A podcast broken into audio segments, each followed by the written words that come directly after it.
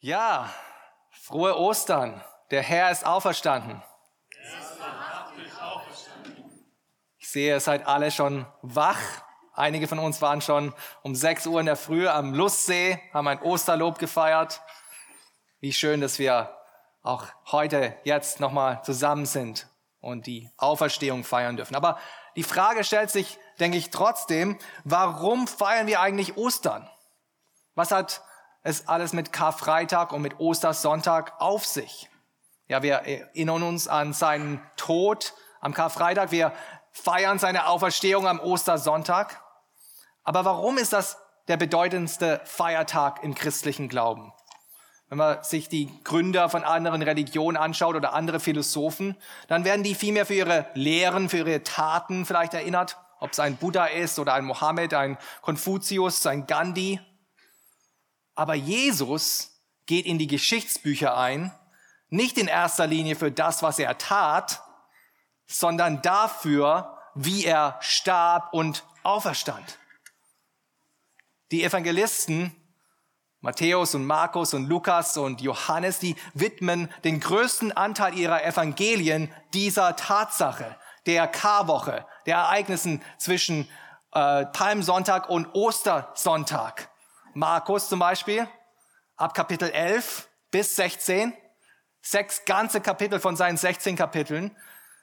Da geht's nur um diese Karwoche, Palmsonntag bis Ostersonntag.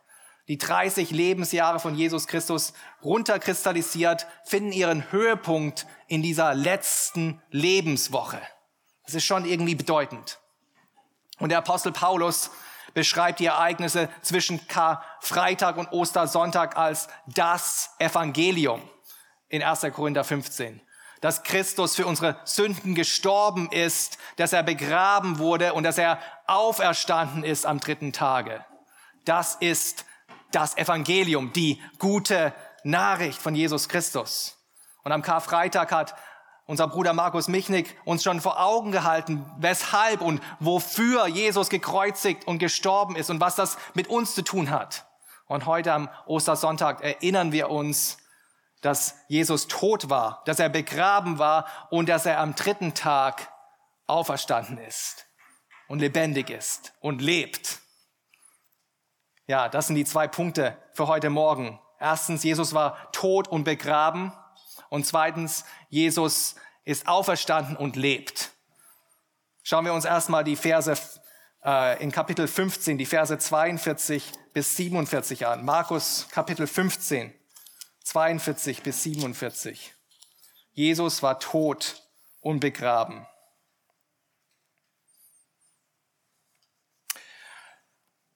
Vers 42. Und als es schon Abend geworden war, es war nämlich Rüsttag, das ist der Tag vor dem Sabbat, da kam Josef von Arimathea, ein angesehener Ratsherr, der selbst auch auf das Reich Gottes wartete, der wagte es, ging zu Paul, Pilatus hinein und bat um den Leib Jesu. Pilatus aber wunderte sich, dass er schon gestorben sein sollte, und er ließ den Hauptmann herbeirufen und fragte ihn, ob er schon lange gestorben sei. Und als er es vom Hauptmann erfahren hatte, überließ er dem Josef den Leib. Da kaufte dieser Leinwand und nahm ihn herab, wickelte ihn in die Leinwand und legte ihn in ein Grab, das in einen Felsen gehauen war. Und er wälzte einen Stein vor den Eingang des Grabes. Maria Magdalena aber und Maria, die Mutter des Joses, sahen, wo er hingelegt wurde. Nur noch mal, dass wir den Zusammenhang verstehen. Was war bisher passiert? Ja, Jesus war, wurde verraten von einem seiner Jünger, von Judas Iskariot. Er wurde daraufhin verhaftet von den äh, Gesetzgebern, verurteilt, verleugnet durch seinen eigenen Jünger Petrus, ausgeliefert zu den Römern, ausgetauscht gegen Barabbas, verspottet, gekreuzigt, gestorben und dann in seinem Sterben gehuldigt von dem Hauptmann da am Kreuz, Vers 39, als der sagt, der Hauptmann gesagt hat, dieser Mensch ist der Sohn Gottes. Ja, die Juden, die Heiden, sie hatten sich gegen Gottes Gesalbten verschworen, gegen ihn aufgebäumt und sie hatten den Fürsten des Lebens getötet. Sie hatten Erfolg gehabt in ihrem Unterfangen, Jesus zu töten. Alles war aus, alles war vorbei. Doch für einen war es eben nicht vorbei. Er konnte nicht zusehen, dass Jesus noch eine Minute länger am Kreuz hing, an diesem schändlichen Kreuz. Und so unternahm dieser eine waghalsig, eine mutige Aktion, Jesus vom Kreuz herunterzuholen, um ihn zu begraben. Wer war dieser Mann? Ja, wir haben es gelesen. Josef von Arimathea. Wer war Josef von Arimathea? Ja, wir lesen hier, dass es ein angesehener Ratsherr war. Er war ein bedeutender, ein einflussreicher, auch ein reicher Ratsherr in dieser Ratsversammlung der Sanhedrin genannt, der Hohe Rat, dieser gleiche Hohe Rat der Juden, der unter der Aufsicht des hohen Priesters Kaiphas Jesus nur ein paar Stunden vorher verurteilt hatte und der Gottesgelästerung schuldig gefunden hatte. Aber in Lukas Kapitel 23, Vers 51 wissen wir, dass eben dieser Josef von der Arimathea ihrem Rat und ihrem Tun nicht zugestimmt hatte. Warum war das der Fall? Warum hat er dem Rat der Rats, anderen Ratsherren nicht zugestimmt in der Sache Jesus? Ja, weil wir es, wie wir es hier lesen, weil er selbst auf das Reich Gottes wartete. Er hatte nämlich gesehen, dass im Kommen von Jesus Christus das Reich Gottes nahe gekommen war, weil der messianische König endlich da war. Er hatte durch Buße und durch Glaube an das Evangelium sich dem Reich Gottes angeschlossen. Und sowohl Matthäus als auch Johannes bezeugen, dass er ein Jünger Jesu geworden war. Ja, sein Warten auf Gottes Reich, das war nicht ein, irgendwie ein passives Warten, sich nicht irgendwie ruhig auf die Couch gesetzt, sondern ein, ein aktives Warten, ein Vertrauen, ein mutiges Warten, ein gewagte Bitte an diesen Pilatus, an den Statthalter zu stellen. Stellt euch vor, was Josef von Arimathea in diesem Moment macht. Er geht hin, er tritt vor denselben Richterstuhl, er geht zu dem gleichen Statthalter Pilatus, der gerade noch mal ein paar Stunden vorher Jesus freigegeben hatte zum Tode. Er geht ein sehr großes Risiko ein in diesem Schritt. Er setzt alles aufs Spiel, seine Reputation, alles, damit Jesus ein ehrenhaftes Begräbnis ermöglicht wird. Es ist wirklich eine, ein waghalsiges, ein mutiges Unterfangen. Denn Josef weiß auch nicht, wie Pilatus reagieren wird. Pilatus hat ja schon gezeigt, dass er wankelmütig ist, dass er willkürlich handelt. Aber er macht es trotzdem. Ja, die Kreuzigung, wie wir es auch am Karfreitag gehört haben, das war wirklich die schlimmste Hinrichtungsmethode, die man sich vorstellen kann, die sich Menschen ausdenken können. Es war nicht nur ein, ein schmerzhafter und grausam, grausamer Tod, sondern es war auch irgendwann ein, ein sehr langsamer und qualvoller Tod. Das Kreuz war gewissermaßen Foltergerät und Hinrichtungsapparat in einem zusammengefasst. Und der Tod, der, der kam schleichend daher. Nach einigen Tagen, nachdem die Gekreuzigten vor Erschöpfung sich nicht mehr aufrichten konnten, um zu atmen, dann haben sie einen qualvollen Erstickungstod erlitten. Und das erklärt auch hier, warum Pilatus so reagiert. Er wundert sich nämlich, nicht wahr, dass Jesus schon gestorben sein sollte.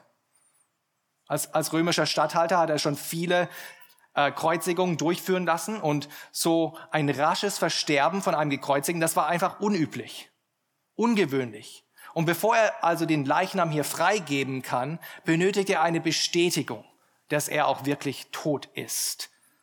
Und wer ist dazu besser geeignet als der Hauptmann, der am Kreuz war, der die Kreuzigung durchgeführt hatte? Ein, ein römischer Hauptmann, ein Centurio genannt, war ein Befehlshaber einer Hundertschaft von römischen Soldaten. Und dieser bestimmte Hauptmann, der befehligte ein Sonderkommando, kann man sagen, die sich spezialisierten auf Hinrichtungen, Hinrichtungen. Und das war gewissermaßen ihr, ihr Tagesgeschäft. Das war ihr Job. Sie waren Auftrags Killer, kann man sagen. Und wenn einer also das bestätigen kann, dass Jesus wirklich tot war, dann war es dieser Hauptmann. Und Pilatus will vom Hauptmann wissen, wann Jesus gestorben sei, Vers 44. Und er erfährt den Todeszeitpunkt von diesem Hauptmann. Dieser Hauptmann war ja da gewesen. Er hat die komplette Kreuzigung miterlebt. Er hat alles bezeugt gehabt, wie die Finsternis kam zu, zur sechsten Stunde und bis zur neunten Stunde anhielt, wie Jesus seinen letzten Schrei von sich gab, wie er sein Haupt senkte in der neunten Stunde. Er war Augenzeuge vom Tod Jesu. Aber dieser Hauptmann war nicht nur Augenzeuge, er hatte auch empirische Beweise dafür, dass Jesus auch wirklich tot war. Wir wissen das aus dem Parallelbericht in Johannes. Denn die Soldaten, die wollten die Beine der Gekreuzigten brechen, um ihren Tod zu beschleunigen. Und als sie aber zu Jesus kamen, da stellten sie fest, dass er schon tot war. Und sie nahmen eine Lanze und stießen sie ihm die Seite und es floss Wasser und Blut heraus. Blutplasma und, und Blutkörperchen hatten sich geteilt, getrennt. Ein eindeutiger Beweis dafür, dass Jesus schon tot war, dass das Herz stillstand, dass der Blutkreislauf unterbrochen war. Und dieser gleiche Hauptmann, der gleiche Hauptmann, der bezeugt hatte, dass Jesus der Sohn Gottes ist, der wird nun hier auch zum Zeugen seines Todes. Sind es nicht die erstaunlichen Wege unseres Herrn, dass der Henker des Heilands auch der erste, erste Verkündiger von seinem Tod ist. Ein heidnischer Hauptmann bezeugt und bestätigt, Jesus Christus ist tot. Dieser Hauptmann, der, der stellt wie ein Gerichtsmediziner gewissermaßen den Totenschein aus. Die Bestätigung des, des Hauptmanns, die räumt dann für Pilatus auch alle Zweifel aus und so genehmigt er die Freigabe des Leichnams an Josef von Arimathea. Aber warum ist es so wichtig, dass der Tod von Jesus Christus eine bestätigte Tatsache ist? Ja, ist so wichtig, weil viele Menschen den Tod von Jesus Christus anzweifeln. Sie zweifeln an, dass er wirklich hier am Kreuz gestorben ist. Da gibt es eine Menge Theorien. Da gibt es die Theorie, dass er ausgetauscht wurde, dass Simon von Kyrene an, an seiner Stelle gekreuzigt wurde oder dass Judas an seiner Stelle gekreuzigt wurde. Gerade vor ein paar Tagen habe ich mit meinem muslimischen Nachbar geredet und der hat auch diese Behauptung von sich gegeben.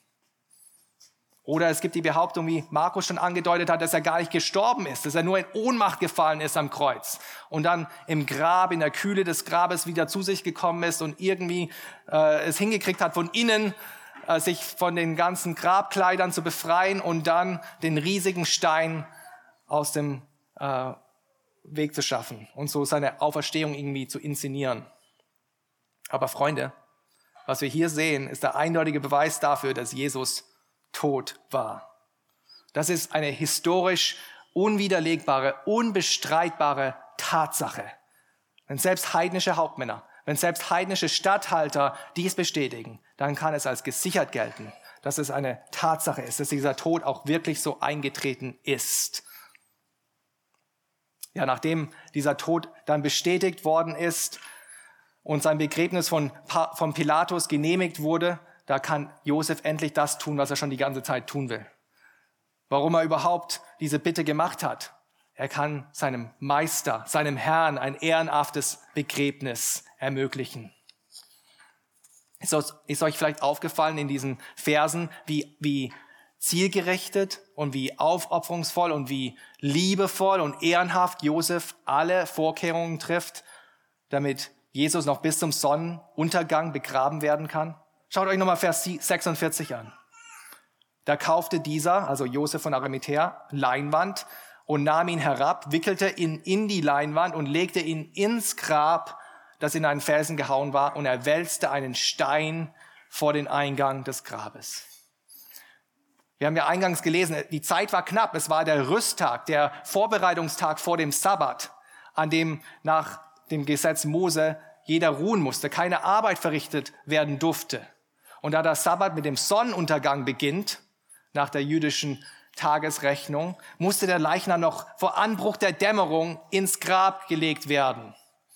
Es war schon eine gewagte To-Do-Liste, die hier äh, Joseph, der Josef abarbeiten musste um Jesus hier rechtzeitig ins Grab zu bekommen. Dieser Vers 46, der wimmelt nur so von Dingen, die er konkret unternommen hat, damit Jesus begraben werden konnte. Er verlässt das Präteritum, also diesen Amtssitz des Pilatus. Er geht hin zum Markt, kauft Leinentücher für das Begräbnis, um ihn einzubalsamieren. Er steigt dann wieder hinauf zu Golgatha, außerhalb der Stadt, nimmt den Leichnam vom Kreuz herunter, wickelt ihn ein in dieses Leinen und legt ihn ins Grab, tut den Stein davor, alles noch vor Anbruch der Dunkelheit. Seht ihr, wie zielgerichtet er ist in seinem Handeln? Er lässt sich nicht von diesem ganzen Zeitdruck aus der Ruhe bringen. Er geht die Arbeitsschritte nach und nach in Ruhe durch. Er weiß, was zu tun ist und setzt es dann gewissenhaft um. Er ist auch aufopferungsvoll in seinem Handeln in der Hinsicht, dass er sich was kosten lässt, Jesus zu begraben. Während die römischen Soldaten sich äh, über die Kleider von Jesus hergemacht hatten und sich daran bereichert hatten, lässt sich Josef was kosten, Jesus ehrenhaft in seinem Tod zu bekleiden.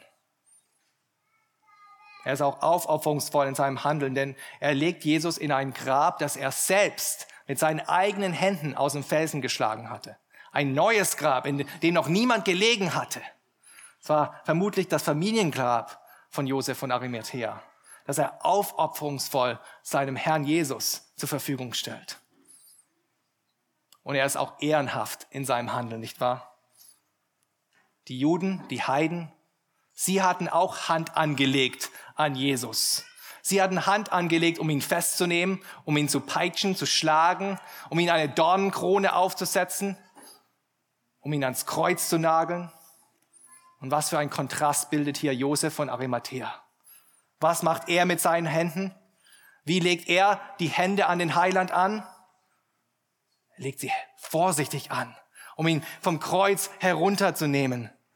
Er, nimmt, er, er, er legt sich sorgfältig an, um ihn, um ihn sorgfältig in die Grabtücher einzuwickeln.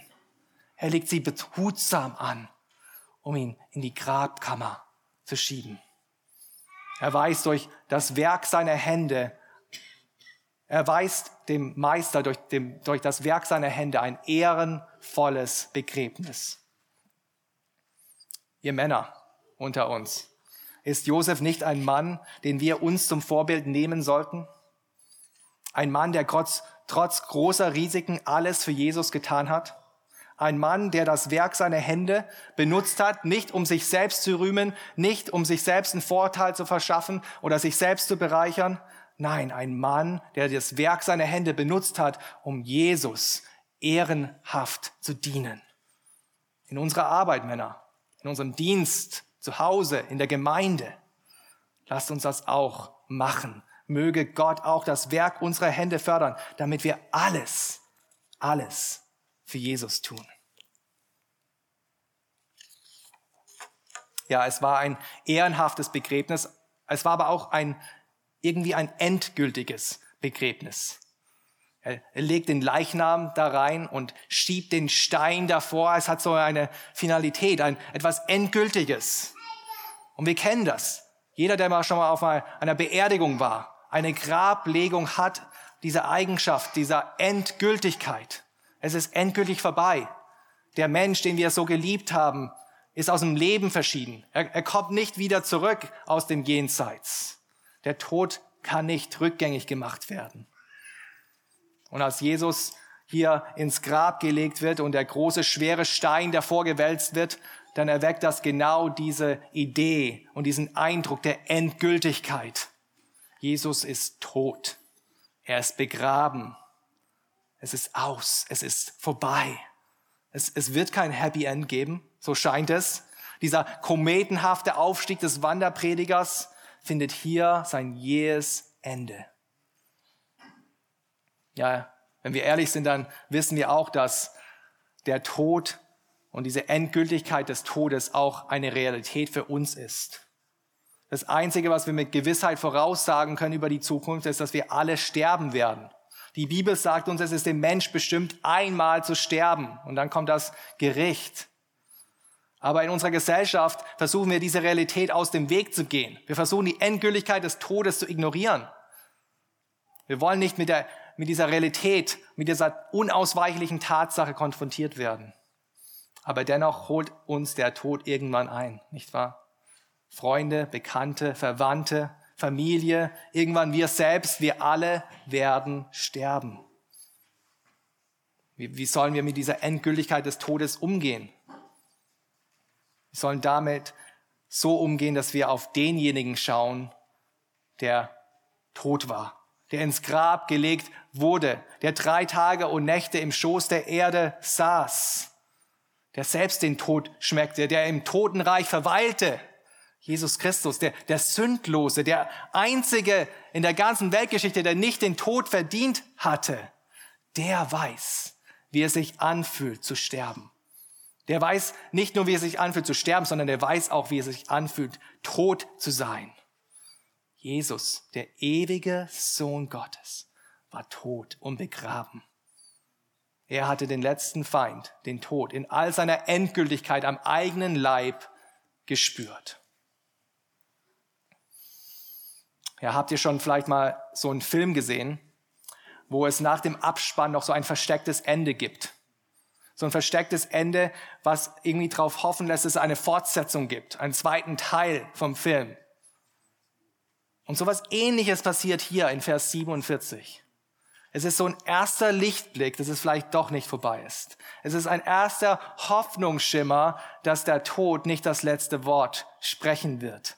Dass Gott nicht zulassen wird, dass sein Getreuer der Verwesung ausgesetzt wird, wie wir es im Psalm 16 gehört haben. In Vers 47 lesen wir nämlich, dass Maria Magdalena und Maria, die Mutter des Joses, sahen, wo er hingelegt wurde. Ist es nicht interessant? Komisch, irgendwie so eine Wendung in dem Geschehen? Stell dir vor, du, du liest zum ersten Mal diese, diesen Bericht im Markus-Evangelium. Du kommst zu Vers 47 und du fragst dich, warum werden hier die Frauen erwähnt? Es ist doch schon alles aus und vorbei. Welche Bedeutung hat es, dass, dass diese Frauen hier gesehen haben, wo Jesus hingelegt wurde? Ist es vielleicht doch nicht vorbei mit der Grablegung? Gibt es vielleicht doch noch irgendwie ein Happy End? Doch noch eine Auferstehung? So wie es Jesus auch vorausgesagt hatte? Und das bringt uns zu dem zweiten Punkt. Jesus ist nämlich nicht tot geblieben, er ist nicht im Grab geblieben, sondern er ist auferstanden und er lebt. Lesen wir die Verse in Kapitel 16, die Verse 1 bis 8. Und als der Sabbat vorüber war, kauften Maria Magdalena und Maria, die Mutter des Jakobus und Salome, wohlriechende Gewürze, um hinzugehen und ihn zu salben. Und sehr früh am ersten Tag der Woche, als die Sonne aufging, kamen sie zu dem Grab und sie sagten zueinander, wer wälzt uns den Stein von dem Eingang des Grabes? Und als sie aufblickten, sahen sie, dass der Stein weggewälzt war. Er war nämlich sehr groß. Und sie gingen in das Grab hinein und sahen einen jungen Mann zur Rechten sitzen, bekleidet mit einem langen weißen Gewand, und sie erschraken. Er aber spricht zu ihnen, erschreckt nicht. Ihr sucht Jesus, den Nazarener, den Gekreuzigten. Er ist auferstanden. Er ist nicht hier. Seht den Ort, wo sie ihn hingelegt hatten. Aber geht hin, sagt seinen Jüngern und dem Petrus, dass er euch nach Galiläa vorangeht. Dort werdet ihr ihn sehen, wie er euch gesagt hat. Und sie gingen schnell hinaus und flohen von dem Grab. Es hatte sie aber ein Zittern und Entsetzen befallen. Und sie sagten niemand etwas, denn sie fürchteten sich. In Vers 1 hier haben wir also gewissermaßen die Auflösung von Vers 47. Die Frauen hatten gesehen, in welches Grab er gelegt wurde, Vers 47. Und deshalb wussten sie auch, wo sie hingehen mussten, um ihn zu salben nach dem Sabbat. Heutzutage bei einem Grabbesuch ist es vielleicht üblich, dass man Blumen hinlegt aufs Grab. Damals war es eben üblich, dass man wohlriechende Gewürze zum Grab bringt, um den Verwesungsprozess und den Geruch des Leichnams zu minimieren. Ja, wer waren diese drei Frauen? Maria Magdalena.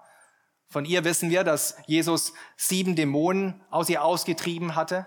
Sie war auch gemäß dem Johannesevangelium die erste Zeugin der Auferstehung im Garten da äh, in der Nähe von dem Grab.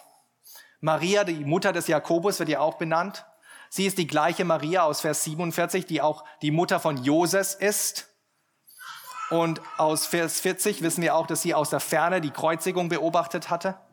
Wir können uns hier nicht zu 100% sicher sein, wer diese Maria war. Aber in Markus 6, als Jesus in Nazareth ist, wird er als der Zimmermann beschrieben, als der Sohn der Maria, der Bruder von Jakobus und Joses und Judas und Simon. Vom Johannesevangelium wissen wir wiederum auch, dass Maria, die Mutter von Jesus, auch am Kreuz war. Deswegen können wir mit sehr großer Wahrscheinlichkeit davon ausgehen, dass es hier sich um Maria, die Mutter von Jesus handelt. Und die letzte Frau, die hier namentlich genannt wird, ist Salome. Salome ist gemäß äh, dem Matthäus-Evangelium die Mutter von den Söhnen des Zebedeus, von den Jüngern Johannes und Jakobus. Ist euch aufgefallen? Innerhalb von acht Versen hier, Vers 40, Vers 47 und dann 16, Vers 1, werden diese Frauen dreimal erwähnt. Vers 40 sahen sie in der Ferne, wie Jesus gekreuzigt wurde. Vers 47 sehen sie, wie, das, wie er in das Grab gelegt wird. Und jetzt hier in, in Kapitel 16, Vers 1 wird erwähnt, werden sie nochmal erwähnt. Und, und Markus will damit andeuten, dass diese gleichen Frauen, die schon die Kreuzigung gesehen haben, die schon die Grablegung gesehen haben, dass sie auch das leere Grab sehen werden, dass sie auch den auferstandenen Christus sehen werden. Das will er damit andeuten. Sie werden Zeugen der Auferstehung sein. Merkt ihr, was für einen Stellenwert hier Jesus den Frauen gibt? In der Antike war der, das Zeugnis einer Frau nichts wert. Unglaubwürdig galt das Zeugnis einer Frau.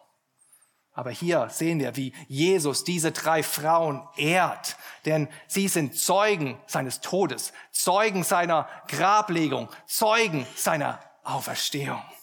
Was für einen Stellenwert haben die Verachteten der Gesellschaft im Reich Gottes. Und wisst ihr auch, was benennenswert ist, dass Jesus ausgerechnet hier diese drei Zeugen hat Augenzeugen seiner Auferstehung. Das ist Beweis dafür, dass die Evangelisten hier nicht dieses Ganze frei erfunden haben. Denn wenn sie es frei erfunden hätten, hätten sie nie im Leben Frauen als die ersten Augenzeugen aufgelistet. Hätten sie andere Augenzeugen genannt.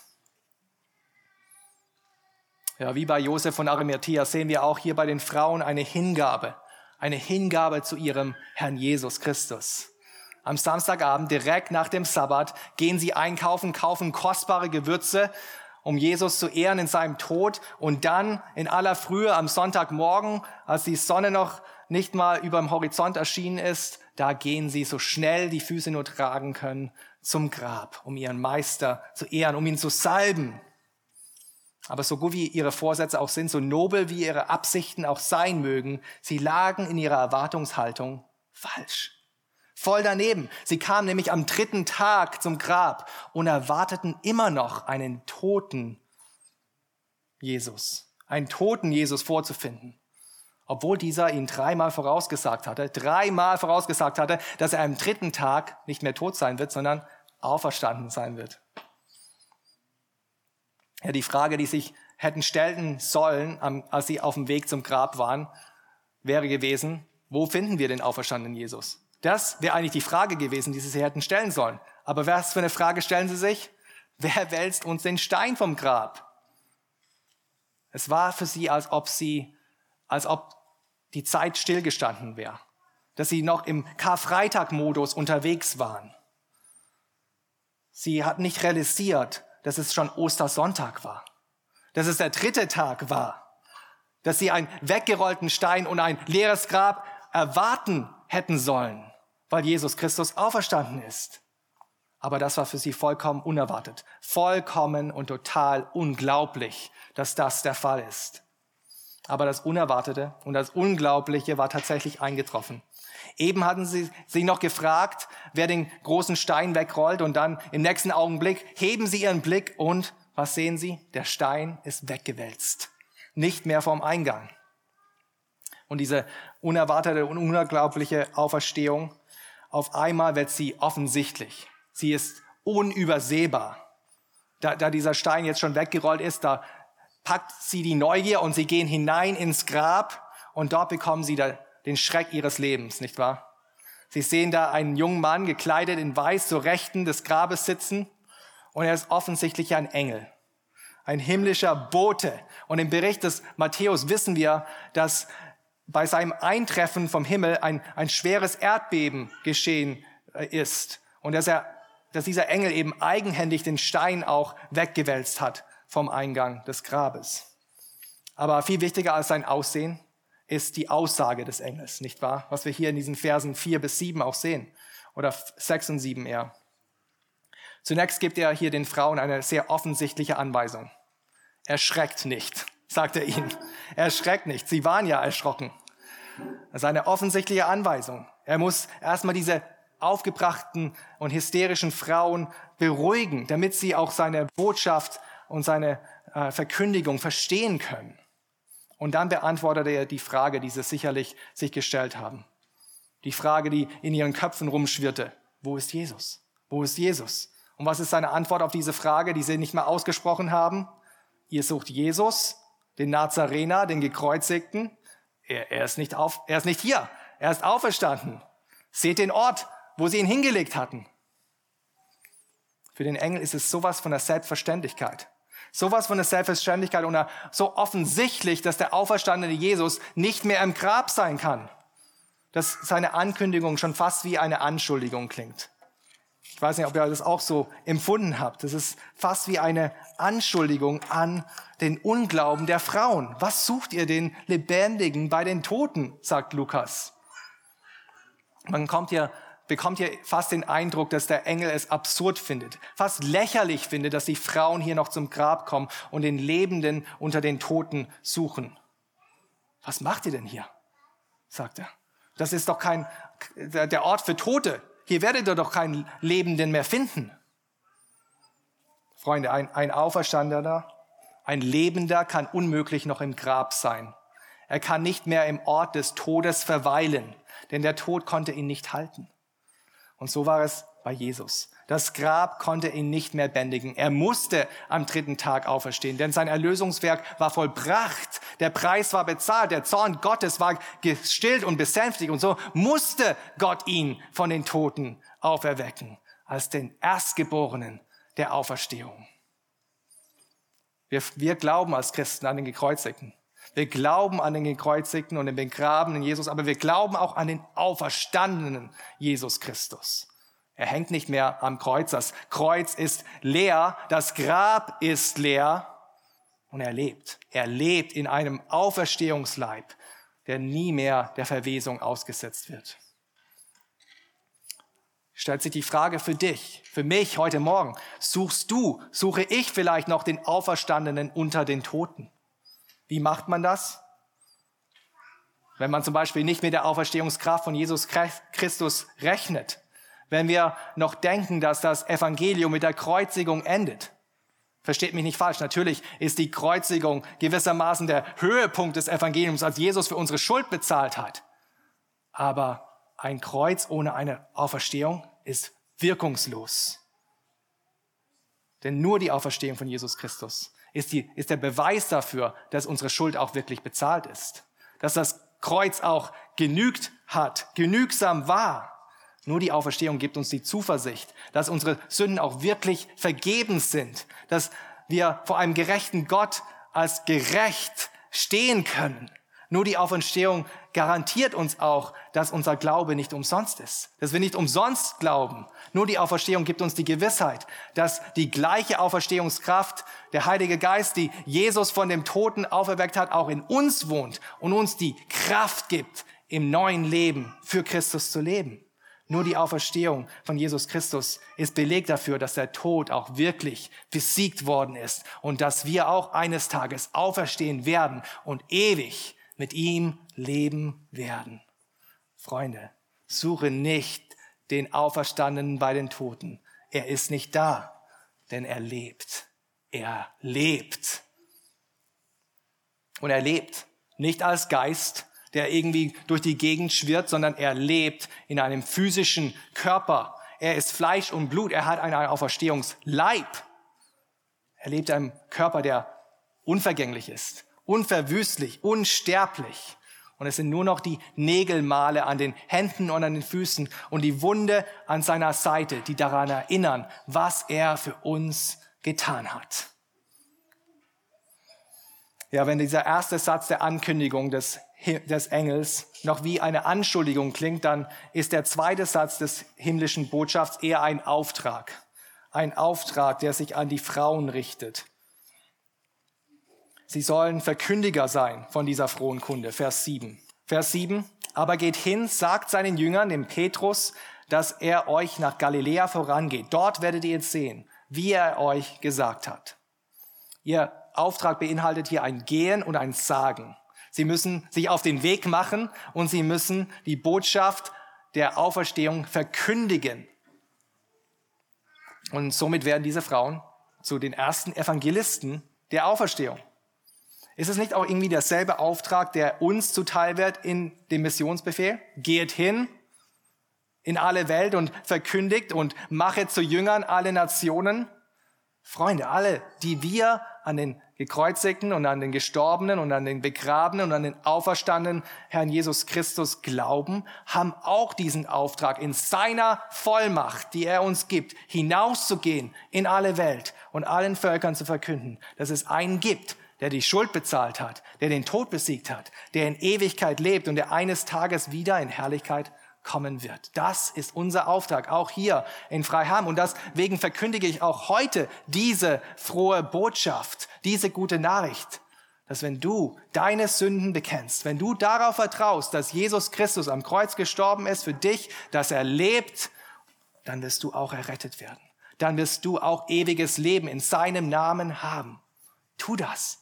Tu Buße. Glaube an den Herrn Jesus Christus und du wirst errettet. ja, in diesem Auftrag des Engels steckt auch eine Verheißung. Ich weiß nicht, ob das euch aufgefallen ist. Habt ihr das gemerkt? Was sollen sie den Jüngern sagen? Dass Jesus vorangehen wird nach Galiläa und sie ihn dort sehen werden, wie er es ihnen gesagt hatte. In der Nacht zuvor auf dem Ölberg hatte Jesus nämlich genau das gesagt. Nach meiner Auferweckung will ich euch nach Galiläa vorangehen. Und der Engel bestätigt im Prinzip nur die Verheißung von Jesus Christus, die er schon gegeben hatte. Sie hatten den auferstandenen Jesus noch nicht gesehen, aber sie hatten die Verheißung, dass sie ihn sehen würden, wenn sie in Galiläa sein werden. Und mit dieser Überzeugung, mit dieser Zuversicht gehen sie hin und sollen den Jüngern verkündigen. Geschwister, das ist Glaube. Das ist Glaube, göttlichen Verheißungen zu vertrauen. Das ist das Prinzip von Glaube. Glaube ist die feste Zuversicht, dass auf was man hofft und eine Überzeugung von Tatsachen, die man nicht sieht. Hebräer 11, Vers 1. Und Jesus beruft auch uns zu solch einem kühnen Vertrauen in seinen Verheißungen.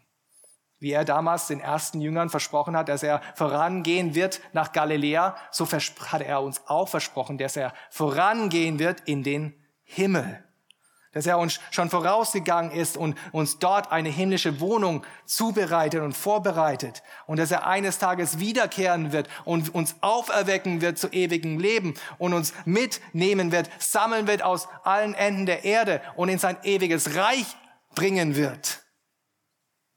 Und dann werden wir ihn nicht in Galiläa, sondern im himmlischen Jerusalem von Angesicht zu Angesicht sehen und ewig mit ihm sein. Glaubst du ihm? Vertraust du dieser Verheißung, auch wenn du es noch nicht gesehen hast? Ja, diese Verheißung ist nicht nur, dass Jesus ihnen nach Galiläa vorausgeht, sondern dass sie ihn auch dort sehen werden. Die Frauen werden hier nicht zu einem blinden Glauben, ohne jegliche Indizien, ohne jegliche Beweise aufgefordert. Nein, nein, ganz im Gegenteil. Gott schenkt ihnen hier handfeste, sichtbare, offensichtliche Belege für die Auferstehung. Sie sollen auf Augenzeugen der Auferstehung sein. Und damit es für alle Zeit, für immer und ewig offensichtlich ist, dass die Auferstehung von Jesus Christus kein Märchen ist, sondern eine belegte, historische Tatsache. Ja, die Auferstehung wird von einem himmlischen Boten angekündigt. Es ist unbestreitbar und offensichtlich eine Tatsache, die passiert ist. Aber wie reagieren die Frauen darauf? Vers 8. Wie reagieren die Frauen darauf auf, was sie im, am Grab gesehen haben und den Engel, der ihnen das angekündigt hatte? Vers 8. Sie gingen schnell hinaus und flohen von dem Grab. Es hatte sie über aber ein Zittern und Entsetzen befallen und sie sagten niemand etwas, denn sie fürchteten sich. Habt ihr gemerkt? Sie machen genau das Gegenteil von dem, was der Engel ihnen befohlen hatte. Erschreckt nicht, hat er gesagt, aber was machen sie? Sie sind entsetzt, sie fürchten sich, sie zittern. Sagt den Jüngern und Petrus, hat er ihnen gesagt, und was machen sie? Sie sagten niemand etwas. Aber eins machen sie. Sie gehen weg vom Grab. Sie fliehen nur so schnell, wie die Füße sie tragen können von dem Ort des Schreckens. Wenn wir an Engel denken, dann denken wir oft irgendwie an so niedliche, kleine, kindsähnliche Engel, die auf, auf den Wolken sitzen und Harfe spielen. Aber wenn wir hier diesem Engel begegnen, dann wissen wir, dass das himmlische Wesen sind. Botschafter des Himmels. Krieger der himmlischen Herrscher, die zu fürchten sind. Und selbst die Wächter, die am Grab waren, die fielen tot um vor Furcht. Ich denke, da können wir den Frauen verzeihen, dass sie lediglich fliehen wollten. Ja, obwohl ihre erste Reaktion Unglauben ist und von Unglauben gekennzeichnet ist, berichtet Matthäus, dass sie mit Furcht und großer Freude vom Grab wegliefen und dass der auferstandene Jesus ihnen dann noch auf dem Weg begegnet ist. In seiner Gnade, in seiner Barmherzigkeit. Sie grüßte und ihnen zusprach, fürchtet euch nicht. Und schließlich, obwohl sie zuerst geschwiegen haben, haben sie es dann auch den Jüngern verkündet. Ja, Freunde, es ist gut und richtig, dass wir uns freuen, dass Jesus auferstanden ist. Aber ich denke, es gehört auch eine gewisse Ehrfurcht dazu, wenn wir bedenken, dass er wirklich auferstanden ist. Denn er ist der einzige König, der einzige Könige, der König der Könige, der nicht im Grab geblieben ist, sondern der auferstanden ist. Alle anderen Könige dieser Welt liegen noch tot im Grab. Wir waren letztes Jahr zum Beispiel in, in Kairo und haben da die Pharaonen gesehen in ihren Sarkophagen. Sie sind tot im Grab. Pharao Ramses oder Kyros, der König der Perser oder Julius Caesar, wie sie alle heißen, auch vom letzten Jahrhundert, Josef Stalin, Mao Zedong oder hier in Bayern der letzte König, König Ludwig III. Allesamt sind sie tot im Grab. Und das erinnert mich an ein Lied, das, auf das mich Angelika Berber aufmerksam gemacht hat. Da heißt es in diesem Lied, Seht, man musste sie begraben, die der Welt Gebote gaben und ihr Wort hat nicht Bestand. Ihre reiche Menschenlehr, ihr Gesetz geht längst nicht mehr. Jesu Name wird bestehen. Jesu Reich nicht untergehen. Sein Gebot gilt alle Zeit. Jesu Wort muss alles weichen und ihn kann kein Tod erreichen. Jesus herrscht in Ewigkeit. Amen. Und so kommen wir zum Ende des Markus Evangelium.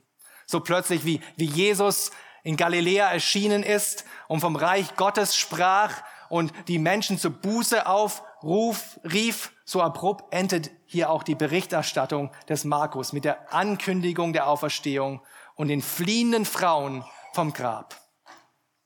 Aus der biblischen Textkritik wissen wir nämlich, dass die Originalhandschrift des Markus Evangelium hier mit Vers 8 endet. Denn die zwei ältesten, die zwei bedeutendsten Abschriften, die wir haben, der Codex Vaticanus und der Codex Sinaiticus, die enden auch hier mit Vers 8. Und auch viele Kirchenväter, Väter, wie zum Beispiel Eusebius und auch wichtige Gelehrte der Reformation wie Erasmus, die klammern die Verse 9 bis 20 aus als ein Nachtrag, der später dazugefügte worden ist im Markus Evangelium.